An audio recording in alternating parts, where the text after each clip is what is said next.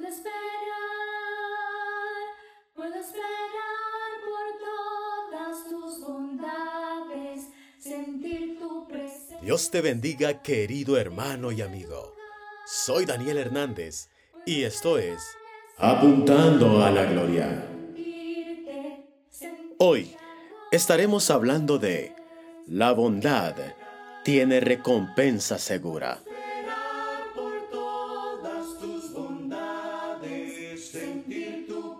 A su alma hace bien el hombre misericordioso, mas el cruel se atormenta a sí mismo.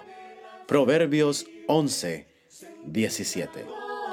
Cuando hacemos el bien a otros, somos los primeros beneficiados.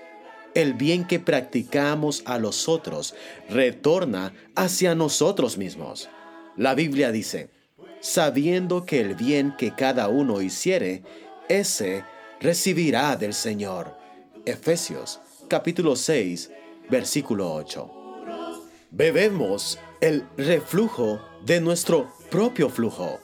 Cosechamos con abundancia lo que sembramos en el campo de otro. La práctica del bien es la mejor y la más segura inversión que podemos hacer en la vida. El apóstol Pablo dice que el esposo que ama a su mujer, a sí mismo se ama. Y Salomón dice que aquel que hace el bien a los otros, a sí mismo lo hace. No es esa, sin embargo, la realidad del perverso. El mal que él intenta hacer contra el prójimo cae sobre su propia cabeza. Él recibe la paga de su propia maldad. El hombre cruel es como un loco que se hiere a sí mismo. Él comete el desatino de la autofagia. Las flechas envenenadas que lanzan sobre los otros se vuelven en su contra.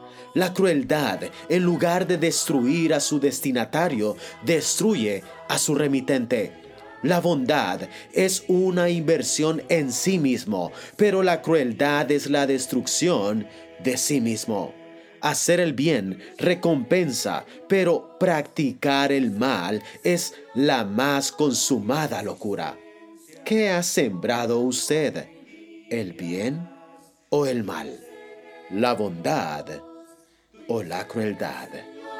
Que Dios les bendiga.